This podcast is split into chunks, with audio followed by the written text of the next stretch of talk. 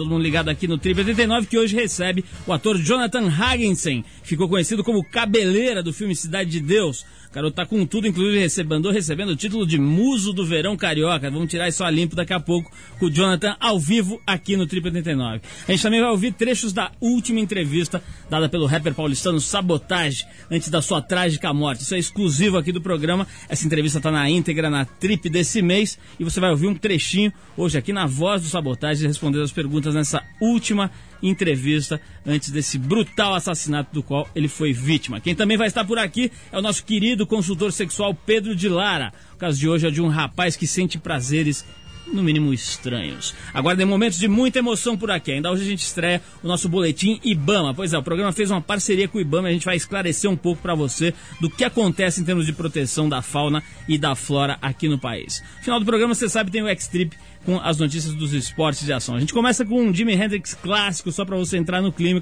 no clima com All Along the Watchtower, lançamento gravado ao vivo na Ilha de White. Acho que é o último show né, do Jimi Hendrix. Vamos lá então com All Along the Watchtower.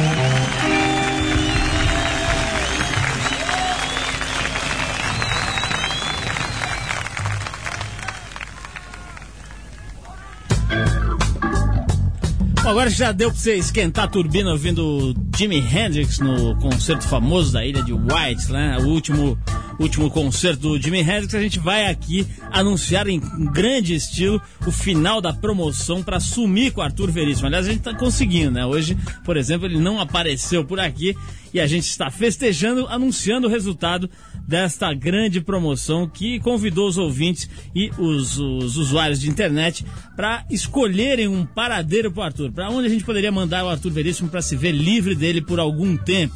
Pois é, a gente gostaria de agradecer então a todo mundo que escreveu sugerindo itinerários obscuros e diferentes para a gente despachar nosso querido repórter. O lugar mais votado pelos ouvintes foi o Iraque seguido da Sibéria e da Mongólia. Vamos então aos grandes vencedores. Em segundo lugar ficou o ouvinte César Senatore, que quis mandar o Arthur para um município em Santa Catarina chamado Trombudo Central. César, você ganhou um par de óculos HB e também uma assinatura da Trip só por ter escolhido essa localidade. Imagina o Arthur de chavando a cidade de Trombudo Central.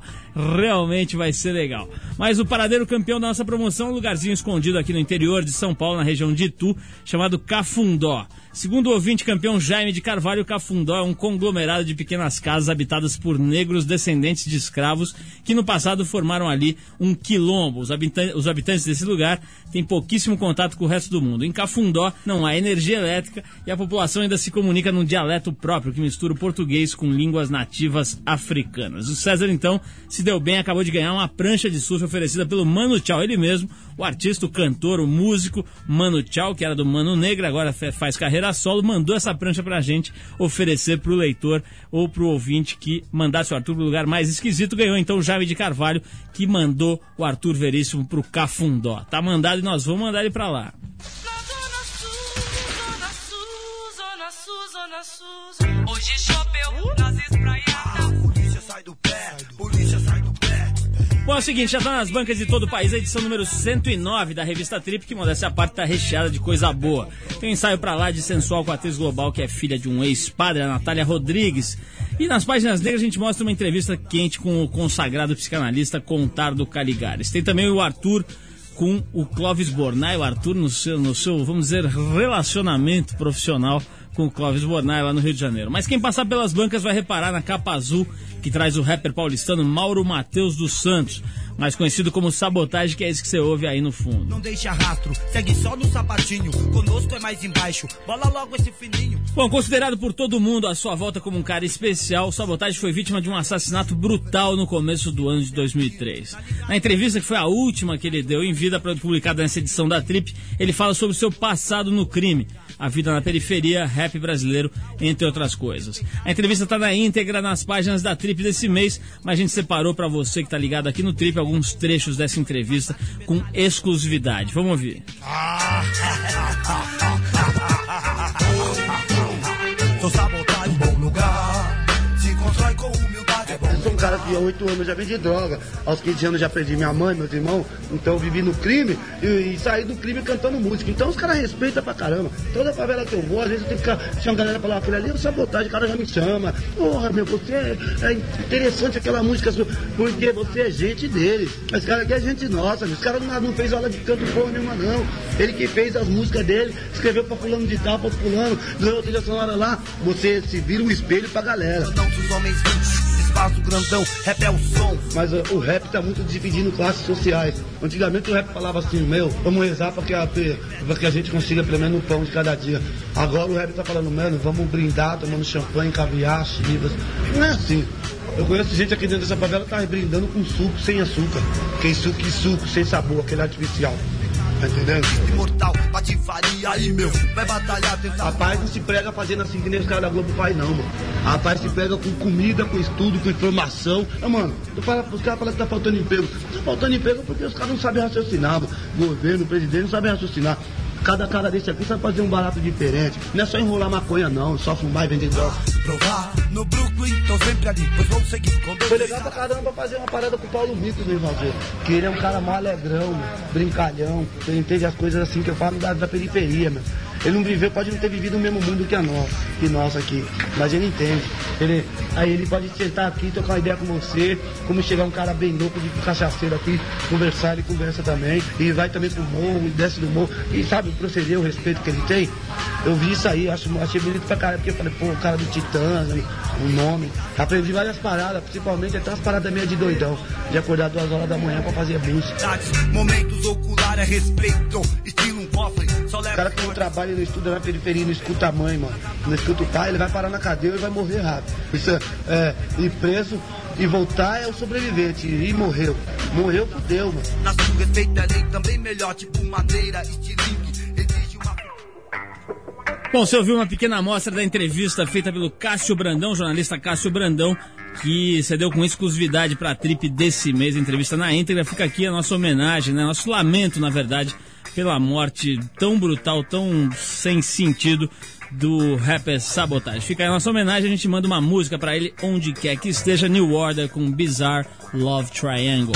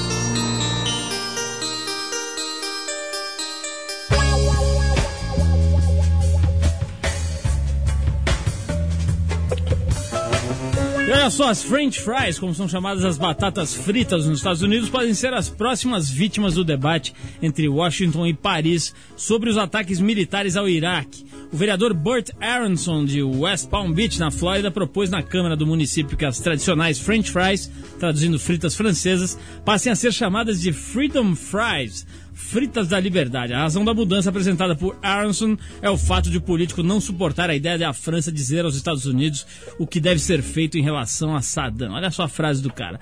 Os Estados Unidos sacrificaram muitas vidas na França durante as duas guerras mundiais. Já é hora de dizer para o governo francês acordar. Isso, pelo menos, foi o que disse o Aronson ao jornal Sun Sentinel. Depois, quando falam que os americanos são xarope, nego reclama, né? Olha só o cara querendo mudar o nome de batata frita por causa da guerra do Iraque. Realmente, meu filho, acho que a gente, o privilégio, a gente não tem o privilégio de ser o único lugar com políticos xaropes. Nos Estados Unidos também, nesse quesito, tá mandando bem. Quem é? Quem é, mano? Vai vir. Tá, Porra, Dadinho. Chega assim na minha boca, meu Quem falou que a boca é tua, rapaz? É, quem falou que a boca é tua, cara? Qual é, Dadinho? Dadinho é o caralho, meu nome agora é Zé Pequeno, porra.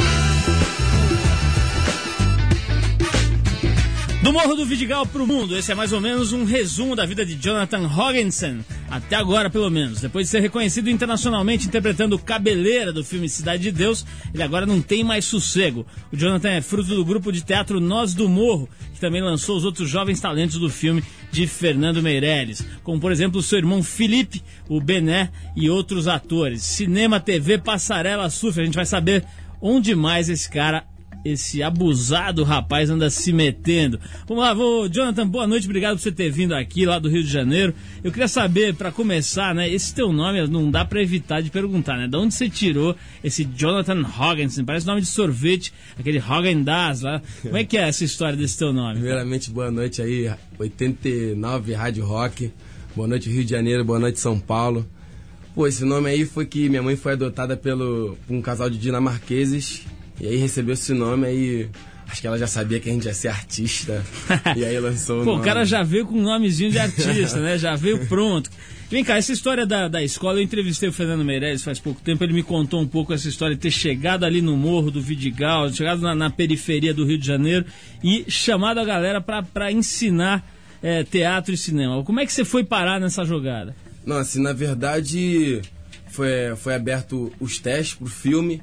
Eu faço, aí eu, eu como faço parte do Nós do Morro há oito anos, um grupo que existe há 15 anos na comunidade, um grupo, um grupo sociocultural da comunidade para a comunidade, dá acesso a quem não tem acesso. E assim, o, o, o, o, Fe, o Fernando conhecia, conhecia a Kátia, que a Kátia conhecia o Guti, a gente já tinha trabalhado com ela. Que aí teve toda essa ligação. Aí ele foi lá no, no teatro, conheceu, viu que a galera, a gente trabalha, é, tem um trabalho sério Quer lá. dizer, já tinha o grupo de teatro Nós antes. do Morro há 16 anos. Entendi. O Nós do Morro existe, há- existe há 16 anos, idealizado pelo Guti Fraga, que é diretor do grupo. E ele que foi o preparador do filme. Foi isso assim. Essa foi a ligação que teve. Eu fui. a- a- a- se abriu o projeto Nós do Cinema pro filme, que foi uma oficina feita pro, é, pro filme e que, tipo, tinha uns 300 a 500 pessoas na oficina. Aí quem passou foi ficando na oficina, fazendo vários testes, testes atrás de teste, até, até chegar a hora de definir o elenco e eu, meu irmão, uma galera do Nós do Morro, assim, 70% do filme dominou geral no Quer elenco. dizer, a experiência do teatro certamente contou para vocês passarem lógico. na peneira. Ali. Assim, pra, eu tenho como, o, assim, é a base do, do ator, assim, o teatro. Eu faço isso desde molequinho. Tem gente lá que já é monitor hoje em dia, já passa o que aprendeu, tá passando o que aprendeu. E é muito legal o trabalho lá, é muito sério. Ô, Jonathan, você, você ainda tá morando no Morro do Vidigal, né? Você continua Uhum. lá. Como é que é a vida por lá? Como é que se definiria a vida no Morro do Vidigal, Rio de Janeiro? Cara, eu defino a gente, assim, eu, a gente é a. a é, o, o, o- o Alto Leblon e o, o, o Vidigal, então a gente é os, os fudidos privilegiados. Eu tenho uma bela vista, assim, tem um lugar maravilhoso onde eu moro. Então, assim, é, é, é a, é a baixa sociedade, a, a classe desfavorecida mesmo. Mas, assim, ali é um lugar como qualquer outro. Eu adoro morar no Vidigal. E, assim, eu tô ali, eu tô, tô na minha área, tô com, com a rapaziada que eu, desde pequeno, amigos fiéis mesmo. Então, assim, nasci ali, nascido e criado, todos os meus amigos, tinha, faço teatro ali. Então, assim, a questão é só é a questão é social, é a questão do país, assim, o que tem ali, que não precisa falar que todo mundo sabe. É uma questão que, assim, no, o filme já mostra isso. E assim, a gente vem batalhando, assim, o grupo, o Nós do Morro, um grupo sociocultural, o Afro Reg, uma galera, assim, vem batalhando pra acabar com que, assim, as pessoas... Romper essa romper barreira. essa né? barreira que existe, assim, na, na comunidade, que é que as pessoas não têm um acesso, não têm a oportunidade de estar lá, de poder mostrar a sua capacidade. E o Nós do Morro, o Afro Reg, assim como repetindo, dá essa oportunidade pra galera. Agora, Jonathan, aquela pergunta. é, é, como é que se diz aí? Enfim, tem, tem que fazer, né? não tem como evitar. Inevitável a palavra que eu queria pescar aqui. É o seguinte. Como é que a tua vida mudou? Quer dizer, depois do filme, a partir do momento que o filme estourou, porque realmente estourou, né? Foram milhões de pessoas assistindo. Eu cheguei a ver fila na- no, no cinema do Cidade de Deus, meses depois do, do, do filme ter estreado. Como é que a tua vida mudou? Hoje eu tô vendo que você tá com patrocínio da NBA, foi pros Estados Unidos e tal. Como é que a tua vida deu um 360? É, mudou já eu partindo pra Cannes, né? Passando no tapete vermelho, então encontrando uma galera assim, os mais tops do cinema, tipo Leonardo DiCaprio, a, a Lorona lá, como que é o nome mesmo? Bom, tem a, várias. A, a, Sharon Stone, Woody Allen, assim, a galera é muito top, assim, Spielberg, assim. E, pô, tu tá participando de um, de um evento, assim, que é o... Assim, ali foi muito importante estar lá naquele, no, no, no, em Cannes, num festival mais badalado assim do cinema, assim, acho que muito importante. E começou aí, a gente indo pra Cannes, tapete vermelho, e aí a- abriu a possibilidade de eu estar fazendo outros trabalhos, assim, o Nós do Morro também. A galera do Nós do Morro, hoje em dia tem é, é, ro- roteiros de uns filmes que eu te- tenho lido pra, pra ver se dá pra fazer, fazendo teste, espetáculos. Agora aí veio a NBA, assim, eu tô, eu faço parte do OfficeCon, que é uma um escritório muito muito bacana que trabalha com o Pasquim, com o Fábio Assunção, com o Márcio Garcia, uma galera assim, tô, assim, já, já tô ali dizer, inserido. você já tem até empresário, é, já então. tem, já tô inserido ali entre os caras que já são top. Eu, tô- eu chego lá, um dia eu chego lá. Agora deixa eu te perguntar uma coisa. Teve uma polêmica grande, aí é puxada até pelo MV Bill, né? Que começou a questionar a história do filme não ter, vamos dizer, devolvido para a comunidade tudo que ele, que ele tirou da comunidade. Como é que você que participou do filme e que também vive no, no, no morro, né? Vamos dizer assim, como é que você analisou essa, esse começo de polêmica que depois foi meio abafada? É, eu li isso, assim, acho que cada um tem uma concepção e, e tem uma opinião, assim. E, assim, essa foi a maneira dele de ver, assim, eu é, sou da comunidade, eu fiz o filme, eu, fa- eu- eu trabalho nisso há oito anos, assim, muito tempo, vejo uma galera trabalhando nisso há muito tempo, assim, amigos meus e... Assim, pra mim eu tive a oportunidade de poder mostrar meu trabalho. Lógico que é, quando ele fala estigmatiza a comunidade, a favela, assim, principalmente a Cidade de Deus, eu concordo sim. Mas acho que a questão é, pô, é a gente agora reverter a situação. A gente pôde mostrar o que realmente acontece e vamos reverter isso da melhor maneira possível. Bom, vamos ouvir uma musiquinha, depois a gente vai voltar a falar com o Jonathan aqui. Eu vou querer saber se é verdade que ele andou dando uns beijos na Sharon Stone lá em Cannes. Eu vou, Já vou querer inventa, saber essa Já história. inventam. Stone Temple Pilots, Days of the Week, a gente já volta. More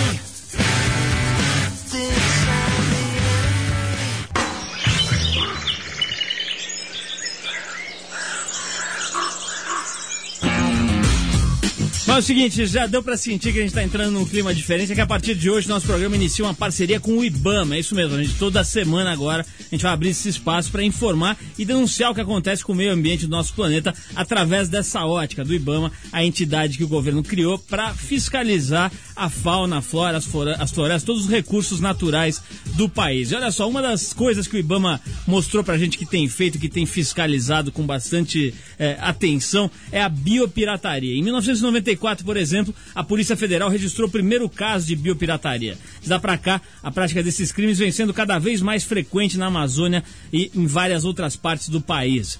Recentes prisões de biopiratas estrangeiros na região mostram que nos últimos anos as técnicas utilizadas por esses criminosos ficaram bem mais sofisticadas. No dia 17 de fevereiro, agora, dois alemães chamaram a atenção da polícia depois de serem flagrados no aeroporto de Manaus, tentando embarcar espécies de peixes amazônicos que têm a comercialização proibida.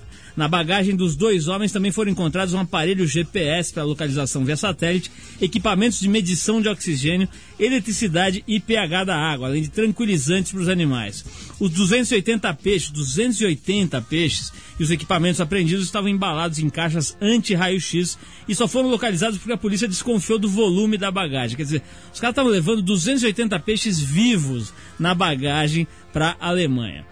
Olha só, o segundo José Lelan Barroso, gerente executivo do IBAMA, o que impressiona nesses novos biopiratas é a sofisticação dos equipamentos e os disfarces que vêm sendo usados por eles.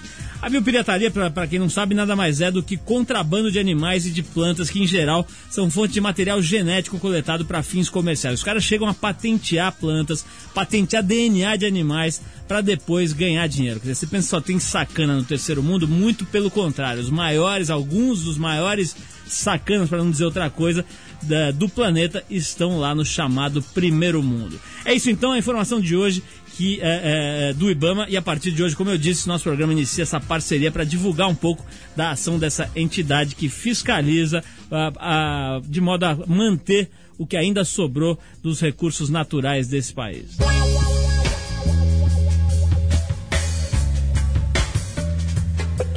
Bom, estamos de volta aqui para conversar com o Jonathan Hoggensen, o ator do Rio de Janeiro, lá do Morro do Vidigal, que fez muito sucesso no mundo inteiro com o filme Cidade de Deus. Fiz uma brincadeira aqui dizendo que ele deu uns beijos no, na Sharon Stone, não é verdade. Agora eu quero saber o seguinte: a mulherada deve ter caído matando, né? Neguinho já tá te chamando aí de muso do verão, te botaram aí numa, numas fotos sensuais com a Ana Hickman, não sei o que lá. Quer dizer, a situação deve estar tá boa pro seu lado, né, Jonathan? É, rola uma sede, né?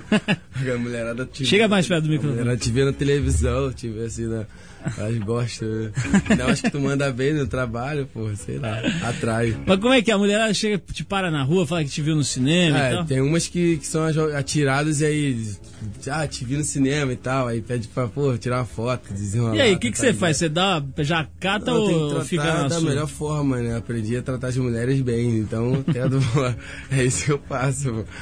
Você tá parecendo o Domini aí com essa conversinha aí, viu? Olha, Ô, meu, ô, Jonathan, me fala uma coisa, você fez essas fotos com a Ana Hickman, umas fotos bonitas ali, veio sensuais. Diz, diz a lenda aí que ela falou que, pô, tava querendo ficar ali no morro com você. Como é que foi essa história aí? a, a, a, a Ana Hickman é casada. Não, eu li, eu li isso. Não, nada, não, não, eu li isso, não, não li isso que eu falei. Isso que eu falei é brincadeira, mas eu li alguma coisa assim de que ela tinha te achado demais, uma conversa desse tipo. Como é que foi? Que isso, cara. Não, foi assim, tipo, fez a foto, ela foi lá em casa, foi assim, pô, pessoa super gente fina, é. super top, da, na, como modelo e. 1,30m de pé, né? é altíssima também, mas foi tranquilo, cara. Nada, nada demais, foi, pô, super profissional. Então tá bom, olha só. Eu quero saber o seguinte, cara. O... Tem alguma diferença entre a galera que mora no, nos outros morros do Rio e o pessoal que mora na Cidade de Deus? Como é que é a, a política ali entre as várias comunidades? Não, assim, quem mora em comunidade é igual qualquer comunidade. Não, eu quero dizer é o seguinte: a Cidade de Deus é uma galera mais barra pesada, mais agressiva, ou não tem essa, cada um é de um jeito, como é que é? Ah, eu só não sei te, te, te, te, explicar muito que, na verdade, o Rio de Janeiro, assim, o país mesmo inteiro tá numa situação complicada. Então não é só eu vou falar a Cidade de Deus. Acho que é o país inteiro, assim, o mundo já tá para rolar uma guerra dia 17. Então eu não vou falar, pô, a Cidade de Deus. Tu fala que é o mundo inteiro aí que é meio, meio barra pesada, tá barra pesada. Como é que tá o, como é que tá as perspectivas? Como é que estão as perspectivas de, de trabalho aí para você, Jonathan? Tem algum filme bom aí para você fazer? Não, como então, é que eu é tenho agora? visto uns roteiros, tenho até umas propostas assim para fora, assim, é, uns roteiros internacionais, que sabe, se Deus quiser, e uns um, é, teatro também que é, sempre fazendo teatro, se qualificando aí no para estar tá sempre podendo mostrar cada vez melhor o seu trabalho. E, pô, estou com agora fazendo Jovens Tardes, que um programa muito legal que fala sobre música, assim, dá informação sobre música bem legal. Vou apresentar agora, fazer uma participação no vai chamar, vai se chamar Toque Popular. É sobre música brega da Armalene, um, um trabalho muito legal que ela faz. E a NBA, que, né, que eu agora eu vou lançar a nova coleção de inverno. É, durante seis meses aí, ó, uma marca de pura atitude, me amarro nas roupas, roupas bem legais. Rapaziada, aí dá um fortalecimento aí, cara, que a não banca tá cresce. fácil. Cara, cara, não tá fácil, não. O cara parece o Luciano Zafi do Vidigal, mano. Ô, ô, Jonathan, pô, maneiro, cara. Quero saber o seguinte aí, pra, pra finalizar. O que você acha que, que. Como é que você acha que dá pra segurar? Quer dizer, você vindo de uma origem humilde e tal, de repente você tá em Cannes ali com o Woody Allen, com a Sharon Stone e tal. Como é que faz pra segurar a cabeça? Quer dizer, pra você não, não pirar e não começar a se achar melhor que os outros e tal. Como é que a pessoa faz pra se manter no eixo? cara? Vou te falar assim que tem um, um deslumbre sim, que é muitos flash, muitas pessoas bonitas e tal. Mas você, você tem que se firmar no que. da onde você veio, assim, o que você sempre vai ser. Se você sempre manter a cabeça assim tranquila e pô, conversar com as pessoas, assim, as coisas que tu tá sentindo, porque de vez em quando é muita coisa, assim, muita informação, assim, muito rápido, então, pô, dá fica meio confuso. E aí eu tenho um Gucci lá, minha mãe também, assim, meus amigos, então tem um, tem um conforto legal, assim, Loja do Morro. Deixa eu te perguntar uma coisa que eu esqueci de perguntar no meio da entrevista, que é o seguinte: na hora de você fazer o personagem, fazer o cabeleira ali, desempenhar nas cenas, quanto que entra de você, quer dizer, quanto que é você, Jonathan, ali, quanto que é que você tem que encarnar o, o baixar o santo mesmo? Quer dizer, tem uma, uma, uma parte de você Vou ali. falar assim, que todo o trabalho eu tô 100%. O Jonathan tá 100%. Só que eu empresto, assim, a minha, a minha, toda, tudo que eu tenho pro, pro um personagem, assim, que eu, eu, eu vou, vou analisar a história dele, a vida dele, tipo assim, até o cabeleiro, assim, no teatro também tem muito isso. Você trabalha em cima da história de uma outra pessoa e você se empresta pra essa pessoa, assim, que você vai estudando durante, durante o processo do trabalho. Isso que é o mais legal. Jonathan, super obrigado pela tua presença, parabéns pelo teu trabalho, parabéns pro Nós do Morro, né, que é um sinal claro de que se as pessoas tiverem trabalho, tiverem oportunidade, elas vão se revelar, vão revelar os talentos, quantos mil talentos quanto o Jonathan a gente não tem aí desperdiçados no Brasil, quantos milhões de talentos como o do Jonathan não poderiam estar brilhando como ele, por aí? Se tivesse mais gente como a galera do Nós do Morro e outras entidades, outras ONGs que têm feito esse trabalho, trabalho quase que heróico, para tirar a galera da roubada e botar no brilho que é onde eles merecem, na, na- na- no trabalho, na, na carreira, enfim, no- no- na situação de dignidade que é o que todo mundo merece. Jonathan, obrigado. Tá com 20 anos, vai ter uma carreira longa pela frente ali. Se cruzar Sharon Stone, manda um beijo pra ela aqui da gente. E boa sorte na tua carreira de ator que você merece. Vamos tocar aqui um sonzinho, vamos até dedicar aqui pro Jonathan que ele realmente merece, que é Beatles com Strawberry Fields. Vai lá.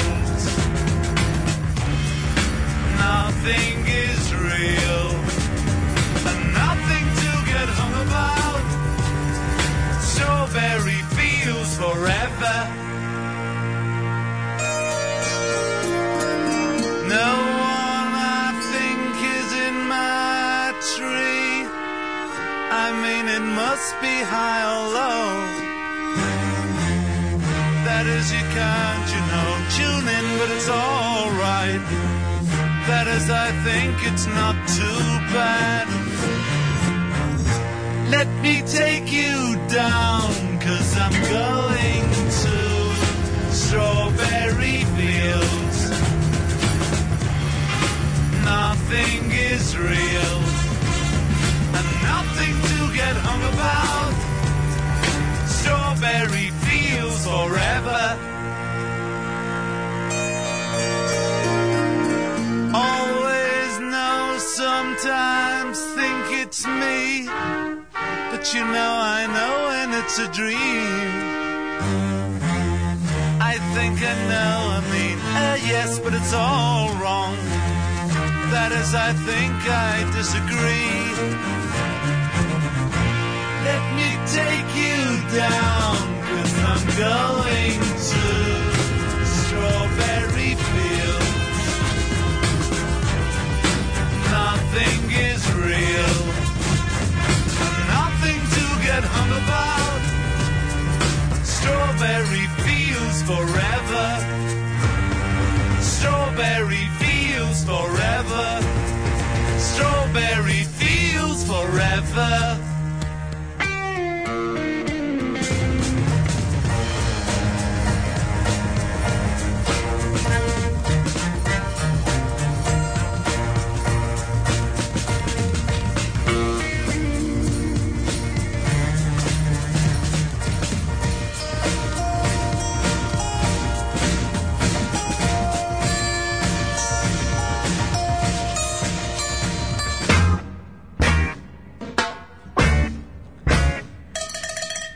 Estamos de volta pela Rede Rock 89 de São Paulo, cidade de Vitória, Espírito Santo, 89 de Campinas, 103 de Sorocaba. Você ligado aqui na gente, fique esperto, porque é o seguinte, o pensionista Joe Steer, de 80 anos, foi convocado pelo Ministério da Defesa britânico para integrar o exército num possível ataque ao Iraque.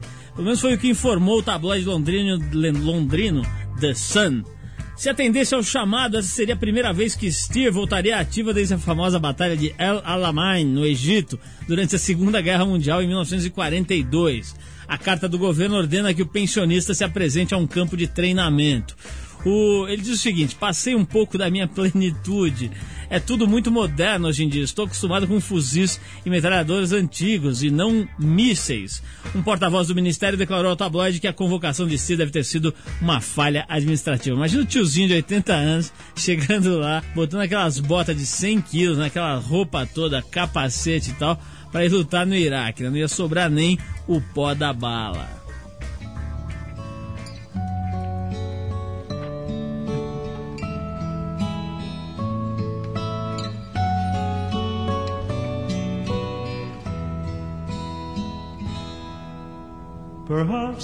É chegado agora o momento. Essas coisas precisam do Arthur para me interromper. Meu filho, é chegado o momento mais nobre deste programa. Você que está sintonizado aqui na, na rádio, sinta-se privilegiado por aproveitar essa oportunidade para abrir seu coração e deixar correr o melado do amor. É hora de evocar a sabedoria e a sapiência de nosso mestre Pedro de Lara. Pedro de Lara, que aliás será homenageado em breve pelo Bar Hits de São Paulo. Depois eu vou informar sobre isso. Bom, só para lembrar, se você quiser também abrir seu coração e deixar o melado escorrer para a sapiência de Pedro de Lara, escreva para rádio@revistatrip.com.br. A carta de hoje traz um caso bastante complicado para o nosso mentor iluminado tentar solucionar. Vamos então à missiva, é, um pouco saudosos da presença de Arthur Veríssimo. Pedro, meu nome é Renato. Tenho 25 anos e sou de BH, Minas Gerais. Uma dúvida grande me assola nos meus momentos de solidão e ternura e gostaria que você do alto de sua sabedoria e mais de 70 anos de experiência, tentasse me esclarecer. É que acho que minhas preferências no sexo não são iguais às da maioria das pessoas. Demorei para aceitar o fato. Era difícil para mim saber que sou a única pessoa que chega ao orgasmo com atos e movimentos considerados banais para a maioria. Como, por exemplo, cócegas na sola dos pés. Só dá louco aqui. Parece piada, não é? É, meu filho, Renato realmente parece. Pois é isso mesmo que as minhas parceiras acham. São poucas as que não saem rindo da minha cara no meio da transa. Outro dia, por exemplo, num motel, minha parceira riu tanto que tive que chamar a camareira, porque ela estava com um acesso de falta de ar incontrolável. Não sei de onde surgiram, Pedro, essas minhas manias sexuais. Só sei que para mim elas são bem mais prazerosas do que uma simples penetração. Você já sentiu uma cosguinha na planta do pé, feita por uma musa de camisola? É algo inenarrável. Vou citar mais alguns exemplos só para você ter uma noção de minhas preferências. Uma das minhas taras, por exemplo, é quando a mulher assopra no meu umbigo. o cara deve ter aqueles umbigos de repolho extra sensível, sabe? Aquele mal costurado. não sei como as pessoas não acham isso a melhor sensação do mundo. Pedro, novamente ouso invadir sua privacidade e perguntar-lhe: Sua chifronésia já soprou seu umbiguinho? Outra coisa que adoro e que me sinto realmente um homem mais feliz e completo é quando a mulher senta nua em cima do meu joelho. Pera aí, bicho, o cara não falou isso, você escreveu isso, né? Hã? O cara falou isso? Outra coisa que eu adoro e me sinto um homem mais feliz e completo é quando a mulher senta nua em cima do meu joelho. Pedro, confesso que deliro. Bem, senhor Pedro de Lara, meu maior sonho é encontrar alguém como eu. Alguém que também se derretesse com beliscões nas nádegas e petelecos no gogó. Petelecos. Não, esse cara aqui, se o Arthur tivesse aqui, ele já tinha feito uma sonoplastia, já tinha dado três piruetas, salto mortal. Beliscões nas nádegas e petelecos no gogó. Tá bom. Pedro, será que existe alguém assim no mundo? Será que eu devo continuar procurando? Devo desistir das minhas manias ou devo continuar sendo motivo de risada para as mulheres? Como lhe disse, tenho tido muitos problemas. Alguns motéis de minha cidade nem mais me aceitam. Quando me vêm, já dizem: Olha aquele do joelho ali. O cara, o cara chega no motel já é reconhecido. Bom, Pedro, prefiro ficar por aqui e não revelar algumas taras ainda um pouco mais jocosas. Sendo assim, me despeço desta missiva, deixando um abraço para você, os seus e todo o pessoal do programa. Gostaria sinceramente de ter meu caso solucionado. Um forte abraço do seu Renato.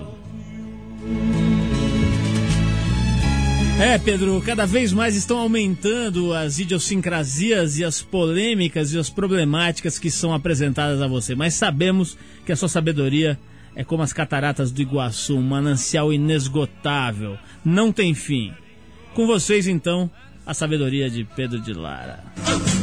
Amigo Renato, Renato quer dizer renascer. Você está querendo renascer, mas vai ser difícil porque vou te explicar. Tudo o que acontece com você são manias da sua mamãe que andava naquele tempo, quando doía seu umbiguinho, ela soprava. Acontece que você também sente cócegas. Por quê?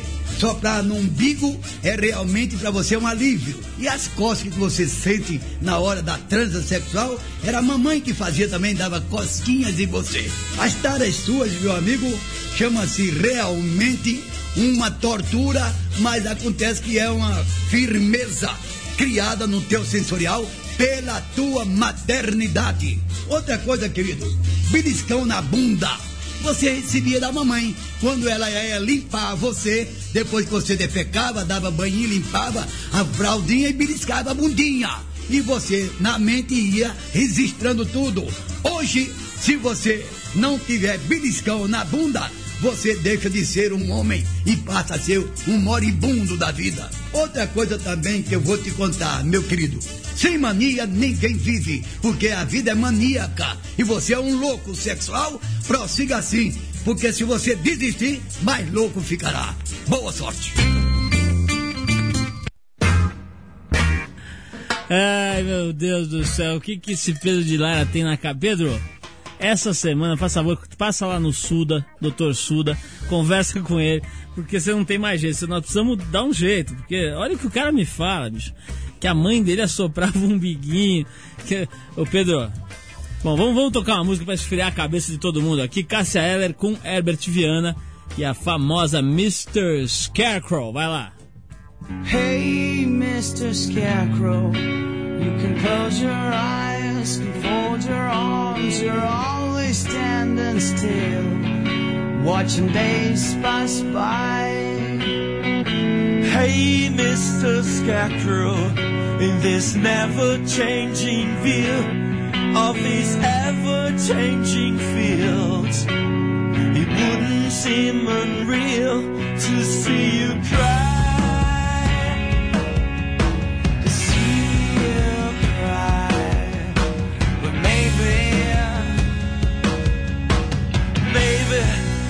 Was just the morning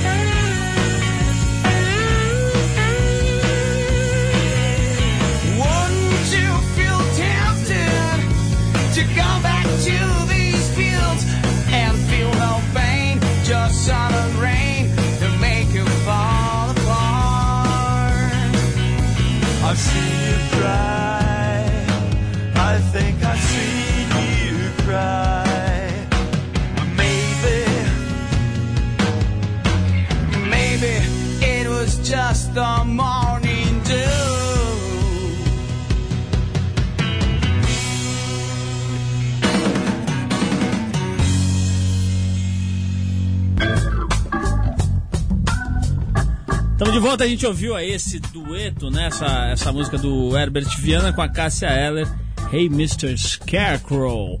Olá, senhor assusta-cor, seria a tradução literal. Olha só, eu falei agora há pouco da, da entrevista aqui do Sabotagem, né? Tá, tem uma entrevista inédita, a última entrevista da, da- do Sabotagem antes do assassinato brutal do qual ele foi vítima, tá na trip desse mês. Tem também uma matéria que eu queria avisar a galera que frequenta Ubatuba. É o seguinte, tem uma matéria sobre Tamambuca nos anos 70, que eu acho que quem frequenta ali Ubatuba tem, é obrigatório dar uma olhada. Umas fotos do Klaus Mitteldorf de época aqui, que pouca gente conhece, vale a pena ver. O cara já estava naquela altura documentando tudo que acontecia nessa que é uma das mais belas praias do litoral brasileiro, continua belíssima, mas que merece ser vista nessa época, no auge, vamos dizer assim, época que pouca gente ainda conhecia e que estava realmente brilhando.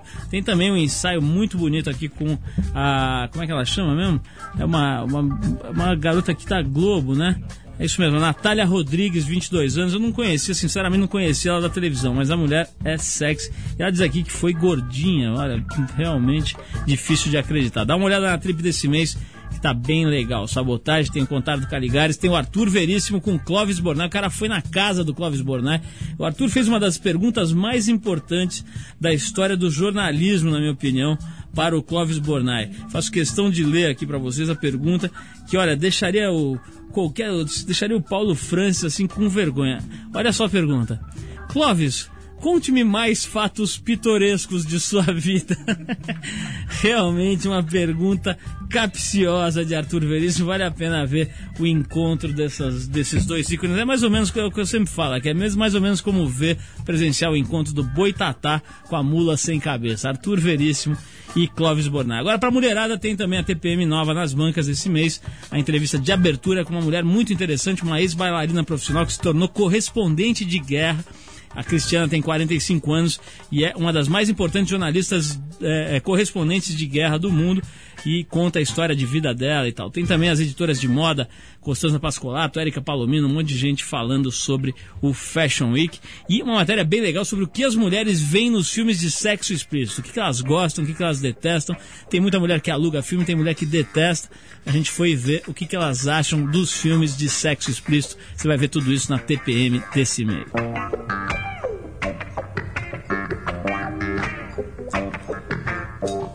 Bom, pessoal, o, o Trip 89 de hoje vai ficando por aqui. Quero mandar um abração pro pessoal da Mand, que está inaugurando sua loja amanhã. Mandou aqui um recado pra gente e também para vários ouvintes que escreveram pra gente aqui. Olha só a lista: Abuja, Vovô, Perna, Lude, Pauta, Cello, Alemão e Cachorrão. Parece lista de cadeia isso aqui, né? Parece que, olha, atenção para a transferência do pavilhão 1 para pavilhão 9. Abuja, Vovô, Perna, Lude, Palota, Cello, Alemão, Cachorrão, galera de primeira linha. Mandou um abraço aqui, tô retribuindo. Um grande abraço para todos eles. A gente vai ficando por aqui com mais esse programa, que é um programa independente feito pela equipe da revista Trip e também da revista TPM, em parceria com 89 e com toda a rede rock. A apresentação é de Paulo Lima com Arthur Veríssimo de vez em quando. Direção de Ana Paula Ueba, produção Eduardo Marçal. Colaboração do Bruno Nogueira e trabalhos técnicos do André Góes. Se quiser escrever pra gente, anota aí, rádio arroba revistatrip.com.br. Terça-feira que vem a gente tá aqui de novo na madruga com você, se Deus quiser. Valeu e até lá.